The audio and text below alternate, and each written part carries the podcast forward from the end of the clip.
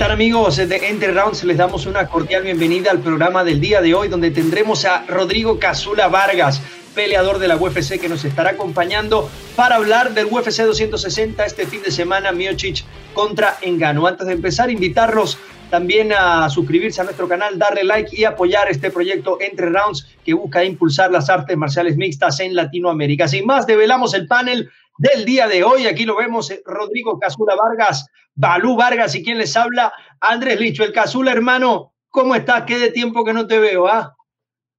Bien, bien, aquí este, entrenando y, pues conociendo Las Vegas. Ahí pasándola bien. Balú, ¿cómo estás?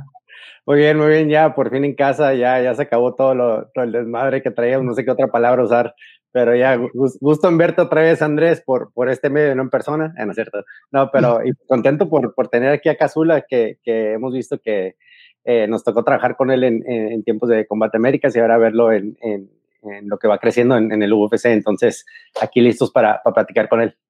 Sí, representando muy bien Casula Varga, vamos a entonces entrar a nuestro segmento al 100.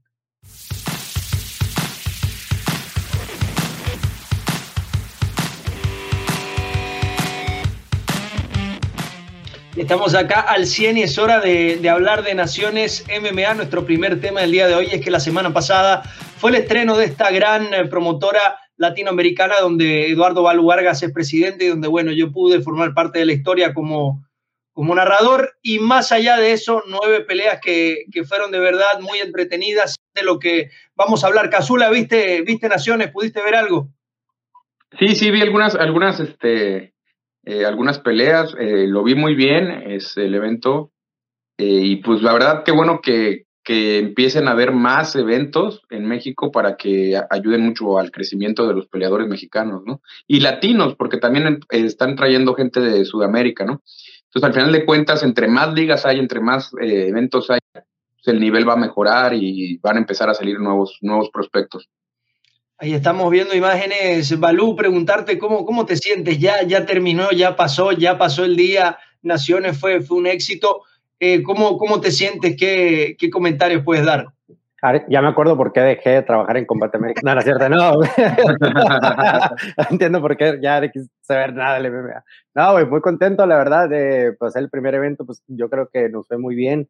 Eh, aparte de las cositas de y la semana de que tuvimos que ser a última hora, pero muy contentos con, con el equipo que traemos. Eh, y es un equipo muy pequeño, ¿no, Andrés? Eh, que, que viste tú, que, el que armamos todo eso, pero muy contentos y la verdad, pues listos. Ya, ya todos estamos ansiosos de, de sacar la fecha para el, segundo evento que, que, ya tendremos, yo creo que en unas semanas, nomás que andamos afinando unas cosas, pero un comentario a lo que dijo Casula. y, y si te recuerdas, Rodrigo, todos los años que has llevado tú peleando en México, ¿no? De, de que ya hay más ligas, ¿no? No necesariamente porque Naciones, es, o sea, soy parte de Naciones que, que quiero impulsar esto, pero también porque ya hay más plataformas para que puedan pelear. ¿Y dónde hay para pelear? Porque si recuerdas, hace cuando claro. tú empezaste, no había, güey. O sea, no había, y no había, no había que de división de pesos casi, no había muchas cosas cuando, cuando empezamos y la primera vez que hablé contigo me acuerdo que, que estábamos viendo esas, esas cosas, ¿no? Sí, yo, yo imagínate, yo, yo mis primeras peleas las hice en 185. O sea, dime que era cortar peso, ni yo sabía, ¿no? Me aventé peleas en 185, luego bajé a 170 y, y vine a pelear a Estados Unidos y fue cuando dije, no, que, el pinche tamaño aquí es, o sea, en toda, toda mi carrera me han tocado gente alta, pero, pero eran altos y grandes, o sea, fisionómicamente, ¿no? Entonces dije, nada, o sea, ¿cuándo voy a estar en este peso de 170? y fue cuando decidí bajarme a 155. Traté de bajarme a 145, pero parecer no, no se da. están, muy, buenos los tacos, güey, pero muy con, pues, la verdad, muy contento, sí. con, muy contento con el evento. Me, encantaron las peleas, te voy a decir algo, eh, no, no porque las formamos, pero los debutantes me, me resaltaron muchísimo para mí porque eran debutantes, ¿no? Eran debutantes y estaban peleando como que ya tenían tiempo peleando. Eh, y por ejemplo, la que estamos viendo a, esta, la Tiny Mexa, el nivel de lucha que estaba enseñando y también, o sea, lo fuerte que esta Karen Manso también era en, en, en, cómo estaba peleando, ¿no? Entonces me gustó mucho el nivel de los peleadores. A veces veo peleas en Estados Unidos con debutantes y se les nota que son debutantes. estos son peleadores que salieron de, la federación, o sea, de, los torneos que hace la federación a nivel nacional y, están haciendo, están creando como que una liga amateur que todo se sigue desarrollando y va a estar creciendo más y, de ahí vamos a estar sacando talento también, ¿no? Para que pues, tengan donde pelear y donde se pueden desarrollar, no necesariamente estar repitiendo nombres, pero eh, como te digo, me, encantó verlos, me gustó la manera en que salieron a, darle con todo, todos, y eso que no había gente. Es lo que sí extrañé, que no había gente, o sea, extrañé el, el, el ruido de, de, las peleas, ¿no? Y igual, Rodrigo, nos puedes platicar eso al ratito, pero, pero el ruido de que la gente gritando y, cuando salen y cuando ven una, o sea, que ven una llave o que ven el, el, la, manera en que finalizó, por ejemplo, eh, el, el, muchacho alegre en esta, ¿no? Que estuvo yo nunca había escuchado, había escuchado una mano tan limpia en un estadio vacío como la del muchacho alegre ese día, ¿no? Oye, y, y, en referencia a lo que está, a, lo que está haciendo, muchos no saben, pero yo, o sea, dicen, eh, ¿por qué estaba temblando Iván cuando cayó al piso? Muchos pensaban que se noqueó, ¿no? O sea, yo pensé que igual se noqueó cuando, porque yo estaba del lado de ese. Resulta que le estaba ladrando, güey. Entonces, lo que me comentaron a mí, que empezó a ladrar Iván con la emoción, eh, y eso es lo que escuché eh, de parte de los que estaban alrededor de ese lado de la jaula, porque yo estaba del lado opuesto. Eh, entonces no, no, supe si se había noqueado, no supe si, si él había... No, había que decir en la, en la transmisión, lo que sí quiero hacer la, la, salvedad es que Iván Pérez cuando le cae encima a Manuel Rivero no le pega en la cara. No se, percata de, se percata de que Héctor Molina, el árbitro, ya viene y le cae encima, pero no, no lo golpea. Para todas aquellas personas que, que bueno, de alguna u otra forma estaban criticando la acción, que igual no es criticable, las reglas son bastante claras y hasta que el árbitro no entra hay que seguir trabajando y, así es sencillamente. Balú, hablar de, de, las peleas estelares, el Ghost Pepper se vio muy bien, eh, dominante, Levi con Juan Pablo Mendoza, una pelea muy pareja que allí, eh, bueno, ahí vemos la de, la de Ghost Pepper y, la Iván Pérez. ¿Qué sensaciones te deja la, la, cartelera estelar? Me gustó mucho, me imaginé que la pelea iba a ser algo así por los estilos de los dos, eh, que, que, los vi similar y hasta Cazula le tocó pelear con nuestro oponente que era eh, este, el, La Roca, el, vídeo. Entonces, ah, eh, ahí, es cuando ahí, es cuando los vi a ellos dos pelear. Fue la primera vez, eh, o sea, que fue eh, Ghost Pepper contra el Pidio y lo que vi a Ociel. Entonces, me gustó el match por el estilo que traen los dos. felicidades a Ociel. Ociel, Ociel hizo muy buena pelea también. Eh, y es algo que estamos viendo también, el crecimiento de los peleadores en México también, o sea, ya, están llegando al nivel de, muchas veces dices, ah, los hombres contra americanos lo va a pasar, ¿no? O sea, ya está creciendo el deporte, así como Rodrigo está entrenando en, Estados Unidos, regresa a México y él está enseñando lo que él sabe y, están aprendiendo los, los, alumnos de ellos y los peleadores de ellos, entonces ya estamos viendo otro nivel de, de peleo latinoamericano. Eh, y es algo que me gustó mucho. También la pelea de Levi de, este eh, Mendoza me gustó mucho también. Obviamente Levi se veía enorme, no llegó al peso, eh, llegó con cinco libras arriba. Eh, y es algo que te tienen que arreglar también con las comisiones, ¿no? Que cuando la gente llega a pelear, también controlar lo que es el, el, sobre, el sobrecargo el siguiente día. ¿Cómo le llaman ustedes, Casula? El, rebote, el rebote, perdón. Entonces es algo importante, ¿no? Porque de repente... El rebote, ajá. El rebote, porque si lo puedes ver en la imagen, se ve inmenso. O sea, no, no, no supe cuánto pesó ese día, pero se vea como que pesaba unas 180 libras o algo así, que es, que es sumamente una diferencia que puede ser una pelea, ¿me entiendes? Eh, y, igual, Rodrigo, no sé si quieres algún comentario al respecto de eso, pero lo que sí afecta es, eso, ¿no? Sí, claro. Lo que pasa es que normalmente cuando, eh, bueno, acá por ejemplo, depende de cada estado, ¿verdad? Pero cuando la, el peleador no da el peso por cierto límite de, de libras, la comisión le pone un, un, un tope al otro día para el rebote. Porque pues yo, imagínate, si sube 25 libras, o sea, ya está, ya, ya no es 145, ¿no? Ya está peleando en 155, ¿no? Este, prácticamente en otra categoría. Pero pues sí tiene que trabajar un poco más las comisiones en México. Eh, tal vez empezar a, rodearse con gente de este lado para que les explique algunas cosas, ¿no? Al final de cuentas, todo es aprendizaje y, pues, pues ha crecido mucho la Comisión de México de cómo estaba a cómo está ahora, la verdad. Y, este, yo tuve hasta a veces intercambios negativos por algunas cuestiones, pero he visto que han mejorado y que se han, este, y que han hecho mejor, o sea, están haciendo un mejor trabajo, se puede decir, ¿no? Yo soy una persona que algunos me quieren, otros no, pero yo siempre digo la verdad, o sea, para bien y para mal. Entonces, en este caso, para decirles para bien, sí los veo que han mejorado, los veo mucho mejor estructurados, eh, eh, han hecho su chamba. Nada más detalles, a lo mejor con ese tipo de, cuestiones de, del peso y del rebote y ese tipo de cosas que pues, al final de cuentas uno también nunca espera que el peleador no dé peso, ¿verdad? Quieren que llegue de, peso. Entonces, es un aprendizaje como en todo, ¿no? Pero... estoy, de acuerdo contigo. También, es verlo como lado como de directores de empresas también, eh, darles apoyo a las, a las comisiones para que ellos, en lo que ellos, vamos, ellos van aprendiendo, también nosotros vamos aprendiendo y también ayuda al peleador, que, que es lo más importante, porque sin los peleadores no hay evento. Es algo que hemos dicho por muchos años y si no cuidas a los peleadores no hay eventos. Entonces, eh, eh, es algo que sí tenemos que tomar en cuenta y, y, he estado en contacto con ciertas personas de, las, de la federación, con el nuevo presidente, eh, Zorro Marroquín de México. Entonces, eh, vamos, a, vamos a ver si podemos hacer algo igual, unir a, igual unirse entre las empresas y, y hacer como que trabajar junto con las comisiones para que pueda salir esto más fluido y, y, y, vamos avanzando. Y no se va a arreglar de un día para el otro, pero eh, en, lo que va pasando ya va mejorando, ¿no? Sí, hablando de comisiones, también destacar la presencia de Jason Herzog en la cartelera de Naciones MMA, tanto como referee en las peleas estelares. Y, ya para cerrar, Balú, tengo entendido que Jason Herzog también está dando un importante aporte al desarrollo de las comisiones en Latinoamérica de la mano de Naciones, ¿no?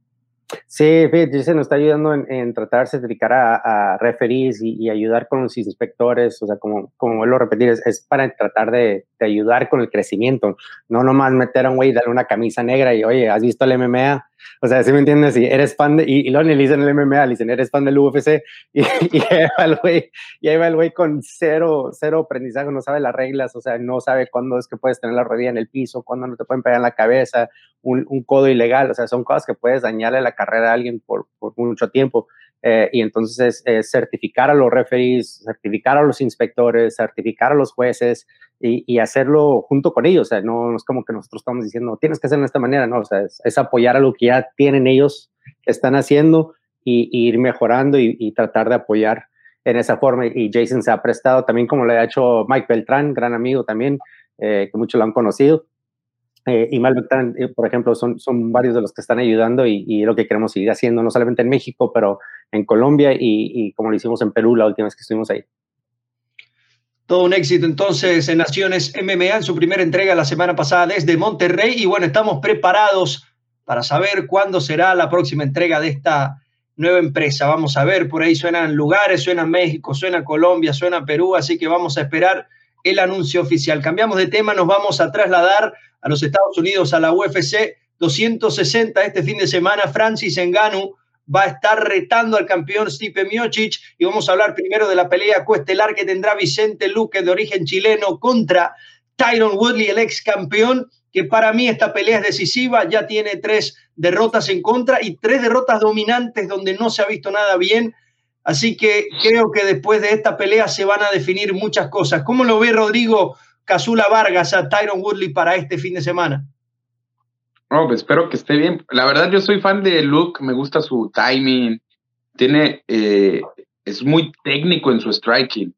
Está siempre bien parado, no pierde la, este, la posición y siempre tira como sus golpes muy limpios, ¿no? Eh, este, se ve que ha hecho mucho del trabajo del coach de Henry Hook. Mm. Y creo que Tyron tiene que Tyron tiene mucha experiencia, pero últimamente en sus peleas se ha dejado como llevar el ritmo al, al, oponente, ¿no? Se pega a la jaula y siempre se queda como que esperando y tira su golpe de poder, pero mm. creo que tiene que cambiar un poco su, su manera de pelear porque ya todos le descifraron su, su juego y eso lo hacía, eso lo hizo campeón, pero ya no, ya realmente cuando se hizo campeón fue porque fue para el frente y, y tiró su volado contra Lawler, ¿no? Entonces necesita, necesita regresar a ese Tyron eh, de, de, de, antes, ¿no? Hacer un es activo, eh, empezar a, poner presencia con su poder, ¿no? Porque tiene un poder y tiene una lucha también que no ha ocupado en no sé cuántas peleas. Exacto. Valú, hablar también de, Vicente Luque, que viene en racha y se, se, ve bien, ¿no? Se ve poderoso, se ve noqueador, pero también a ras de lona ha demostrado ser alguien, alguien interesante. ¿Cómo, ¿Cómo ves esta pelea, no? De alguien que viene muy bien contra un ex campeón que tiene la, la experiencia. Mira, es una, es una súper gran pelea para Luke. Creo que se mereció una pelea de ese tipo ya con, ya con tiempo. Eh, no se le habían dado, creo que porque no es tan vocal como los demás, o sea, que lo ves haciendo ruido, ¿no? Eh, pero es muy bueno, muy fuerte, muy peligroso. Todo lo que dijo Cazula es exactamente correcto.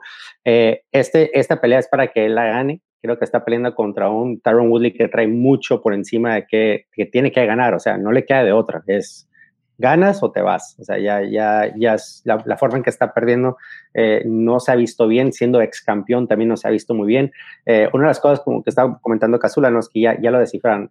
y, y, cómo lo hicieron es porque lo hemos dicho antes que a los cuando eres campeón todo el mundo te está viendo, ¿no? Entonces todo mundo todo mundo tiene tiempo para analizarte, tienen ver qué lo que haces, sabes cuándo es el timing, sabes que sigues repitiendo lo mismo, te paras contra la reja, sueltas el izquierdazo o el, o el gancho, lo que sea, entonces, e, esa es, la, esa es la desventaja de ser campeón, es de que el que sigue con el que estás peleando, el 2, el 3 y el 4 y el 5, te están estudiando mientras tú no sabes quién te va a tocar.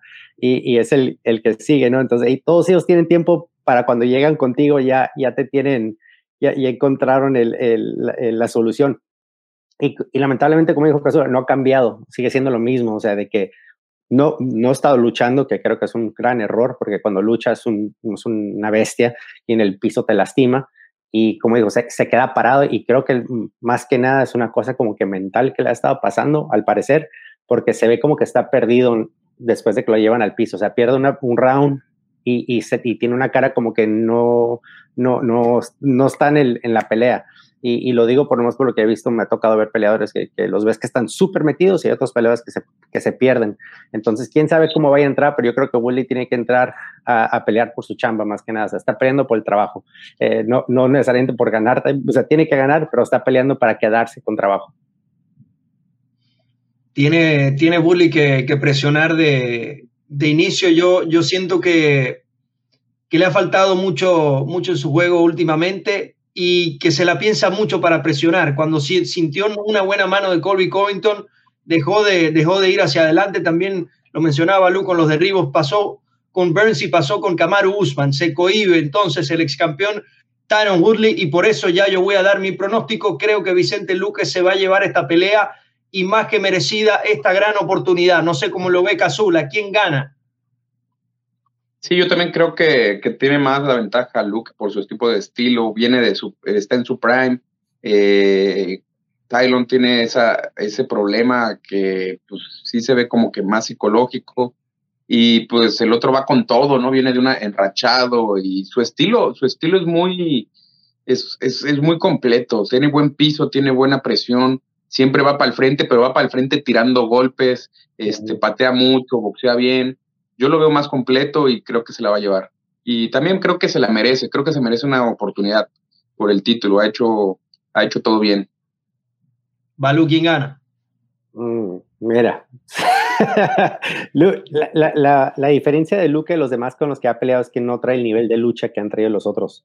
Entonces, es la única ventaja que creo que Woodley por fin no va a tener esa, esa como desconfianza de que puedo luchar mejor que él creo que sí lo puede llevar al piso, detenerlo, será una pelea aburrida o, o sea, causarle daño en el piso.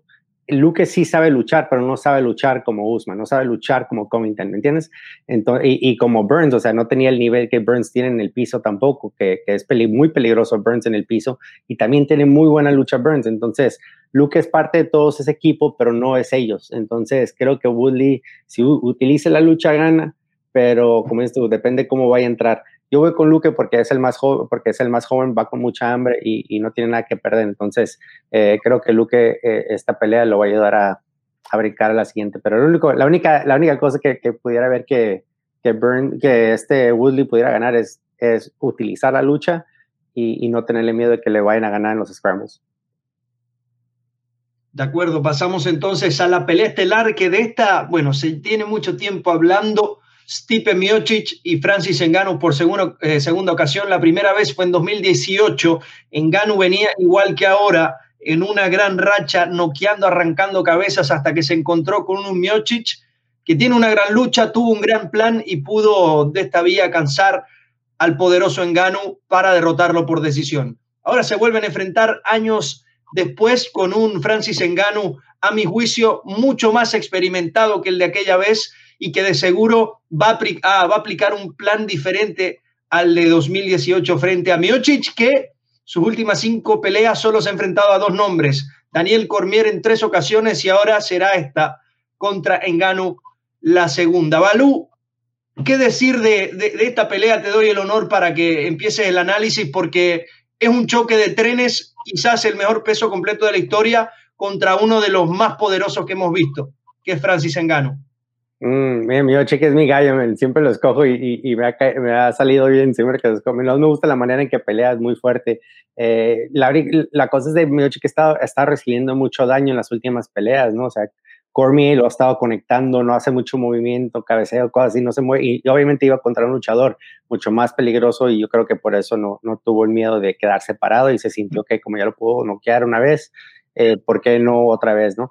Eh, con este, creo que ya sintió la fuerza de Negano y pues qué miedo pelear con Negano, la verdad, o sea, no, no importa qué tamaño seas o quién te creas, pero qué miedo trabajar con ese güey. Me ha tocado verlo en persona, como Casula, tú lo puedes escribir ahorita, te ha tocado verlo en el gimnasio y es una persona impresionante, o sea, es una es un hombre impresionante, si lo ves, te quedas así como que llévate las llaves, güey, te, llévate la novia, no hay pedo.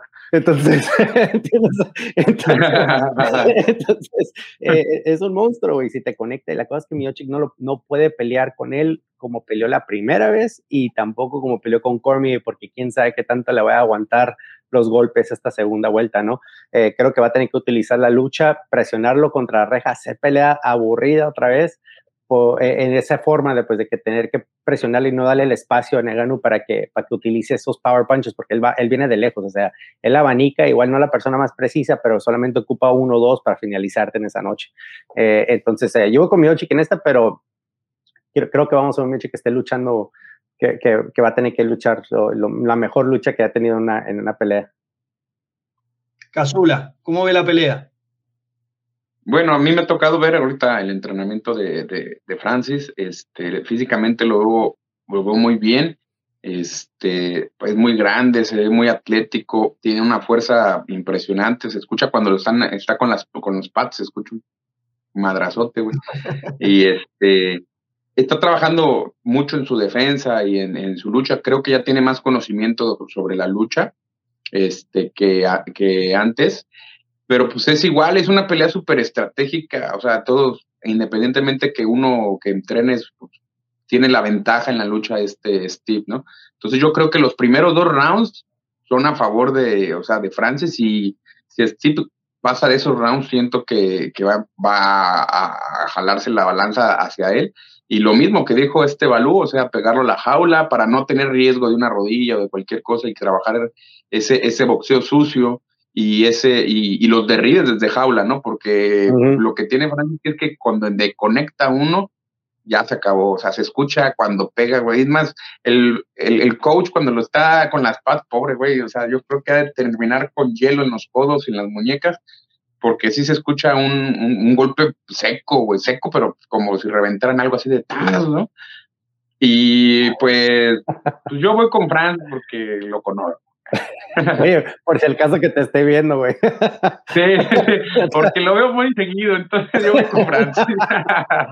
Oye, güey, a mí me ha tocado verlo que, que pegue, que, o sea, que le da a los, a los pads, güey. Y una vez me tocó ver, en ese entonces traía a un, a un, a un como chaparrito que traía una barba, no, no recuerdo quién es el de ahora, pero era uno de los primeros que traía. Y, y estábamos en un cuarto de, pues, de los de la esquina, la que sea, de roja, o azul, la que sea. Puta, güey, le zumbó la pierna y el pobre vato salió volando. Y era de mi tamaño el güey, o sea, no, no, yo no estoy muy grande, pero, pero normalmente no ves a alguien que con una patada te salga volando. Este vato dio vuelta y lo zumbó y era así recio. Y dije, puta madre, estamos riendo. Dije, este güey va a matar a alguien, güey. Y es cuando estaba empezando, o sea, todavía, todavía no, no avanzaba la técnica de él. Pero bueno, Andrés, ¿tú cómo la ves? Ese, ese debe ser Fernán López, el entrenador que también es entrenador de, de Cyril Gann. Mm. También está haciendo algo importante en los pesos completos. ¿Cómo veo yo la pelea? Yo siento que Francis Ngannou sabe que tiene el poder para tocar a alguien y desmayarlo y acabar la pelea. Tanto así que a veces Francis Ngannou simplemente empieza a lanzar bombas. ¿Qué es lo que pasa? Que esta pelea de cinco asaltos contra alguien como Miocic no sería lo más conveniente y creo que el ajuste que tiene que hacer Ngannou en esta pelea es seleccionar bien los golpes. ¿Por qué lo digo? Porque frente a Miocic en la primera edición ya en los tres asaltos estaba liquidado Francis Ngannou estaba respirando pesado, estaba muy lento, ya se le había ido todo el tanque porque, bueno, ahí viene la carrocería que tiene que cargar este peleador. Así que yo la veo por ese lado, creo que viene en mejor momento. Y si bien creo que la lucha de Miocic puede hacer una gran diferencia, creo que en cinco asaltos hay alta probabilidad de que, de que Engano pueda conectar una sola mano y eso es lo, lo que basta para que este señor pueda ser campeón mundial. Y bueno, también algo, algo en lo personal, vi el debut de, de Engano en el UFC en persona, lo pude entrevistar y, desde ese momento que casualmente dio un gran knockout, lo he estado siguiendo y bueno, sería bueno que ya pueda convertirse en campeón. Y ojo con el dominio africano que ya está de saña y ya está Kamaru Usman, señores. ¿A quién le das, a quién le pusieras tú, Kazula White? Que aquí nos gusta poner de matchmakers a, a, los, a los invitados, como Kazula White, ¿a quién pones a, a, pelear contra el ganador de, de Miochico de Negano? ¿Quién sigue? Muchos han dicho que Jones mm. sigue, pero todo, o sea, aparte de, de, los que hay, ¿quién más? Déjame ver el roster. Este. Porque está Derek Lewis, ¿no? Y está Cyril. Sí, lo que está viendo, ya, pero ya peleó con Lewin, con, con, ajá, con Luis, ¿no? Pues es la, la bestia de, negra, ¿no? Es, es, la cosa de los. Bueno, de los Luis ganó, ganó hace tiempo. Sí, pero los pesos completos, todos modos, como que en cualquier momento uno sí. le puede ganar al otro. Quién sabe si le pueden ganar todos. Pues yo creo que, que, que, tal vez contra Teixeira, ¿no? O sea, el. Ah, no, pero eso, ha ganado, ¿no? Y aparte. No, Teixeira es abajo. Teixeira es, es más abajo. Ah, ok. El, sí, el otro, opciones contra, serían Curtis Blade, está Cyril Gann, está Alexander Volkov, está Jairzinho, después de ellos dos. Creo que en Gano está muy lejos. Tiene que ser John Jones, Balú. Usted me va a disculpar. Tiene que ser. No, y aparte, la expectativa que hay sobre Jones está, o sea, la mediática que pueden hacer los dos va a ser mucho más vendible, ¿no? Yo creo que los dos le ganan a Yo creo que sí, Jones. Pero yo creo que los dos le Porque ganan. independientemente de los otros, uh -huh. no tienen tanta, o sea, tanto currículum, se puede decir, en su categoría como John la tiene en, en, en la de semicompleto, ¿no? Uh -huh. Y sí, sería interesante. Creo, yo creo, yo creo que Miochek y yo creo que Miochek y Negano los dos le ganan a Jones, güey. Creo que lo, cualquiera de los dos, igual juntos, pero bueno, pero, pero, pero, creo que sí, o sea, creo que, creo que tienen las armas los dos para, para, para que entre al, al, a los heavyweights y lo pueden entrar. Ahora en, en, escuché por ahí que Jan también ya quiere subir al peso completo. No sé si es un comentario. Eh, sí, pero en una como, como por título, nada más como para hacer dinero, ¿no? Mm, ah, ok, super, como, como esa super fight que están haciendo. Ajá, quiere hacer esa super fight de, de, de Yo creo que, que, la pelea más vendible acá, en caso de ganar, sería en Gano contra John Jones. Uh -huh. Yo creo que sería lo más vendible y creo que es lo que John Jones está esperando para que ocurra. Todos sabemos bien que lleva tiempo preparándose para pelear en esta división. Así que ya lo saben, el día sábado, UFC 260, cartelera con pelea por campeonato mundial. Allí va a estar Francis Engano y Stipe Miocic. Finalizamos entonces con nuestro segmento al 100. Ya regresamos con más de Entre Rounds.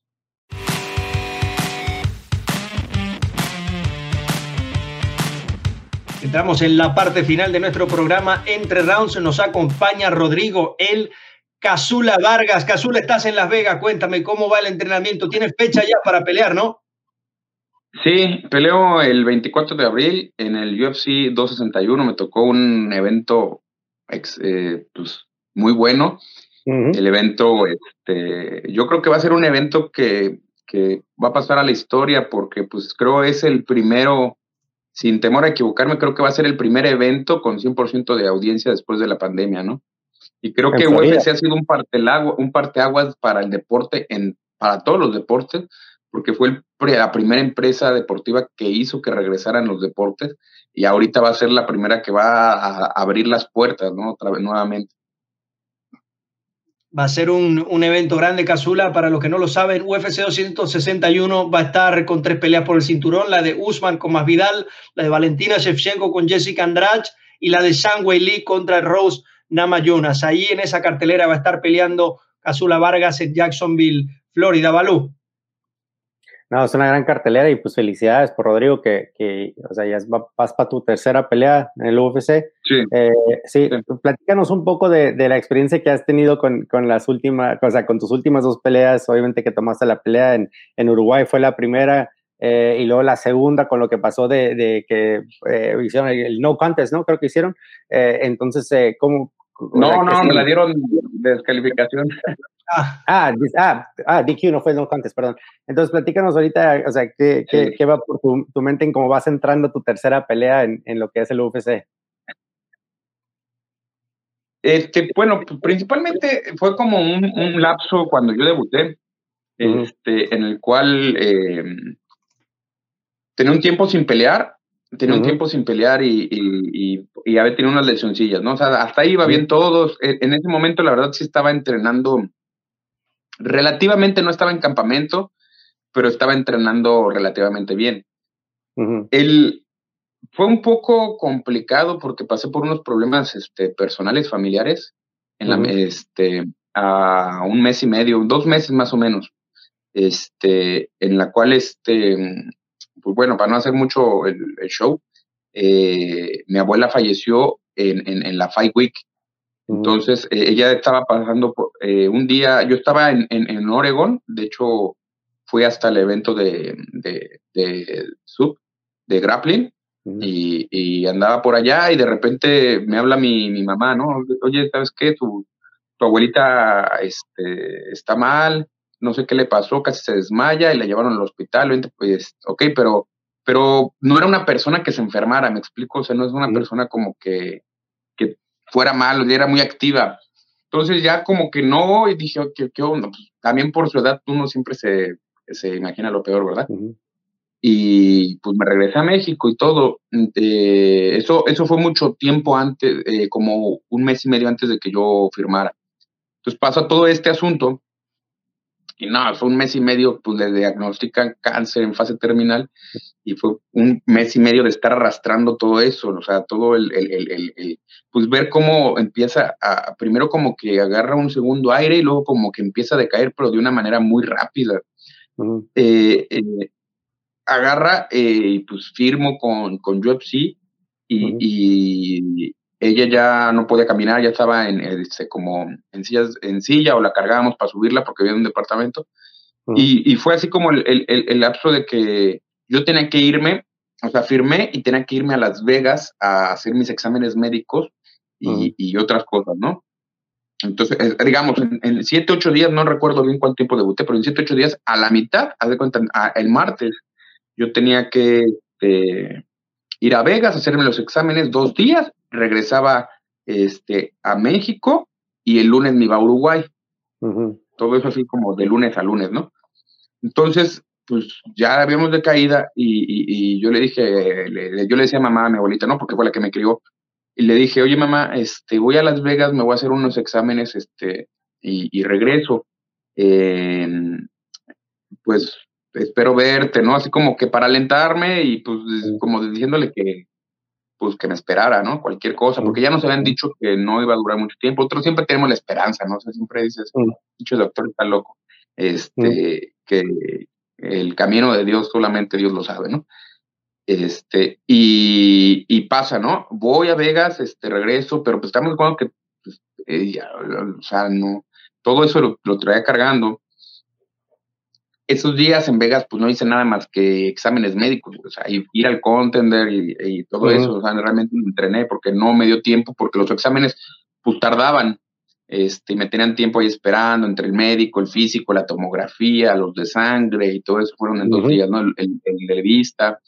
Ya, total. Regreso el, jueves y pues voy luego, luego a ver y, y estaba internada y yo así como que, eh, así como que diablos, ¿no? Y no dejaban pasar gente. Sale, la dan de alta el sábado y yo dije, no, bueno, ya. Ese, ese día yo ya estaba cortando peso, pues hice un corte de peso de, más o menos 22 libras, 22, 23 libras en una semana. Eh, entonces, pues, ya, ya estaba yo cansador, ¿no? Agarro y me duermo, literal me duermo, pero esas dormidas que te pierdes, o sea, y despierto el, el, el, el, domingo con un montón de llamadas, puta, como 50 llamadas. Cuando vi las 50 llamadas ya fue así como que ya me imaginé todo lo peor, Marco, y dicho y hecho, había fallecido el, domingo. Entonces, pues el proceso en México no es como que fallece y te entrega, ¿no? Tuvimos que hacer todo un proceso en un día rápido. Este, todo el sábado lo pasamos bien con ella, comimos y todo, y pues pasa esto, ¿no? Entonces, el lunes, eh, yo la, pues hablábamos con, la familia y, dice, no, ¿sabes qué? Le dije, yo el lunes me tengo que ir a Uruguay a, pelear, pero me voy por la tarde. Entre, como a las 2 de la tarde me iba. Y dice, no, pues vamos a, buscar que el sepelio sea el, lunes. Entonces, entonces, nos costó un trabajo sacarla del hospital porque eh, eh, no era un, era un hospital público, sacarla y, el cuerpo y, que nos lo entregaran para que lo llevara, este, lo llevaran al, al, sepelio, ¿no? Y la prepararan. Entonces, bueno, lo, lo conseguimos hacer. Y dicho y hecho, yo me despedí de ella, este, la enterramos y así como la, la enterramos, pues ya nos al aeropuerto, ¿no? Me fui con mi hermano al aeropuerto y entonces traíamos cargando todo eso, no nada más yo, también mi hermano. Entonces era que la esquina, o sea, mi esquina traía esa energía, yo trataba de pensar en otra cosa y traía todo eso, ¿no? Todo ese lapso, este, tardó un tiempo en poderlo procesar, en poder, este, asimilarlo. Lógicamente no fue en la pelea, o sea, en la pelea no fue donde yo lo procesé, y luego agarré la otra pelea también a, no a corto aviso, porque sí me dieron tiempo, pero, pero de ese, de ese fueron tres meses o dos meses y medio más o menos. Entonces fue como que todo cargando, ¿no? Entonces era, yo siento que andaba un poco como desenfocado mentalmente en lo que yo tenía que hacer porque, o sea, el, el, ahorita que ha pasado todo este asunto de que la rodilla, a mí me criticaron feo, por eso yo entiendo lo que, eh, lo que ahorita estar pidiendo este Peter, ¿no? Ah, o sea, me hasta racista me dijeron, mexicano racista, mexicano racista, yo, yo, yo era más moreno que el otro vato, ¿no? El otro vato era güero.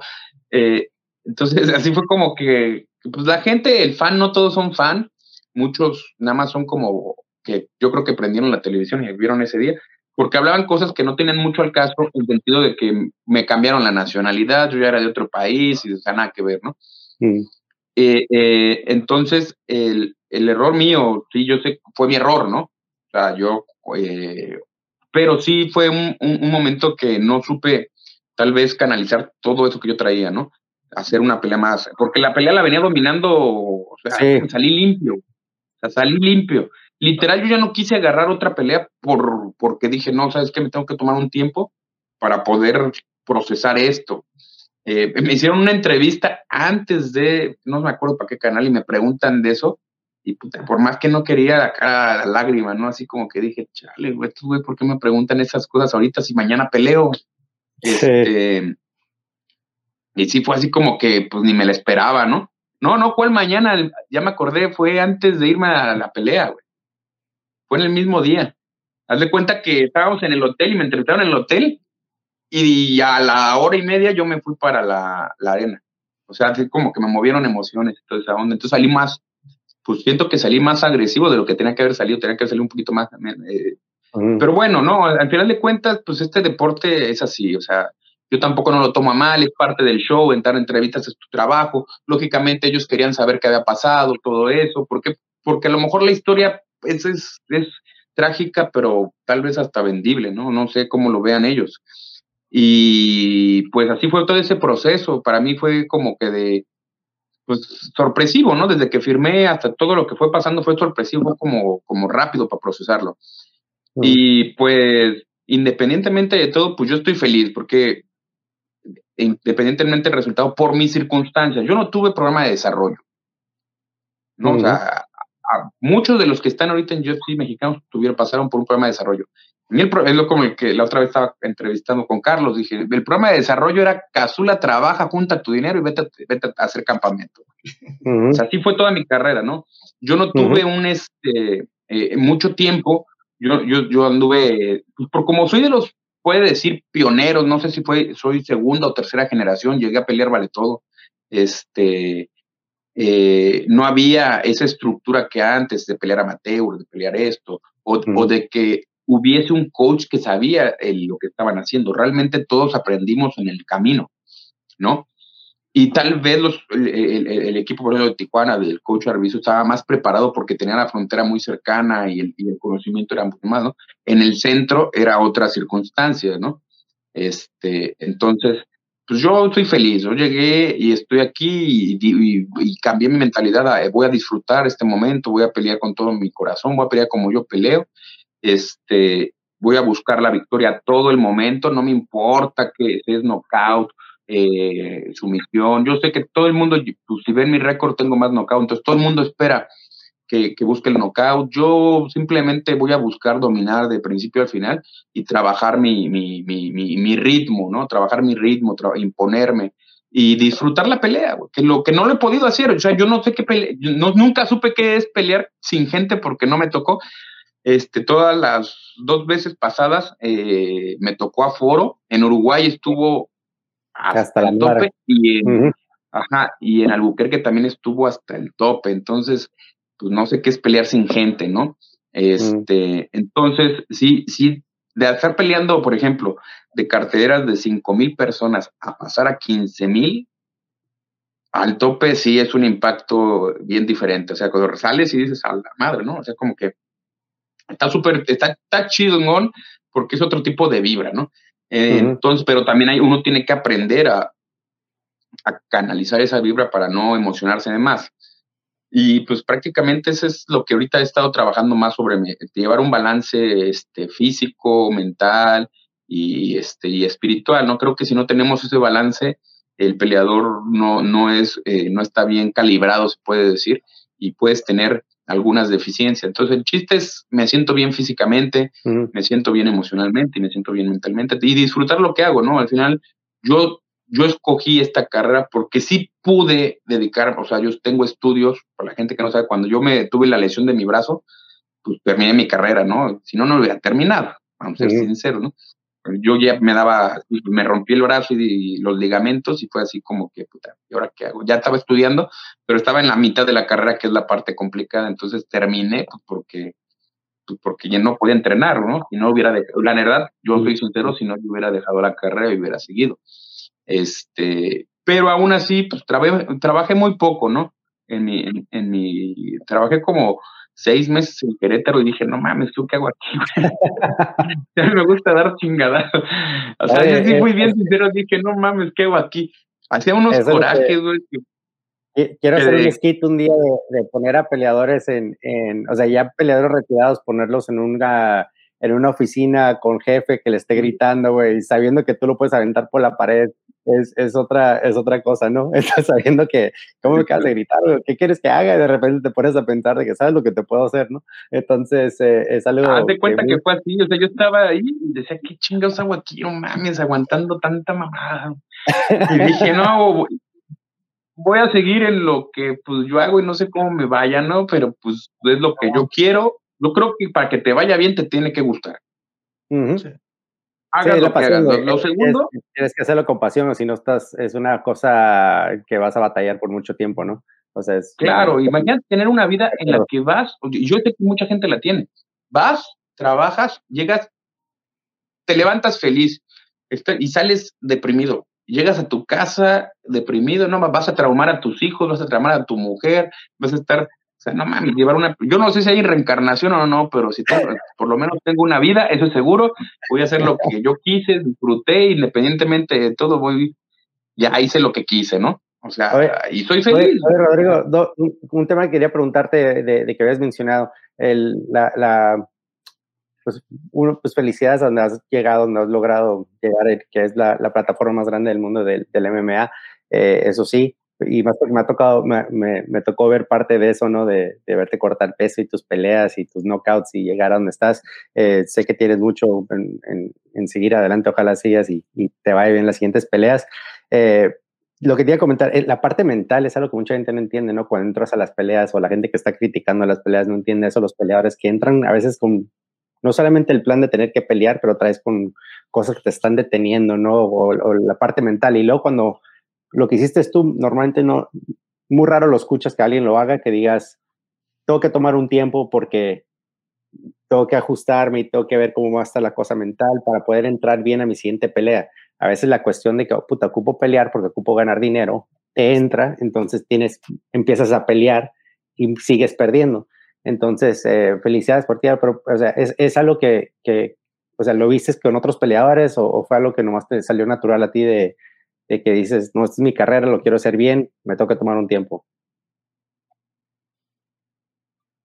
Eh, ¿Sabes qué pasó? he hecho muchos campamentos acá en Estados Unidos y muchas veces, pues ya sabes, llegan y la postura que tienen, la cara cerrada y así. El latino a veces no es así, ¿no? El latino no es, tanto así. O sea, nosotros somos como relajados, salimos a la jaula y nos agarramos a chingar, ¿no?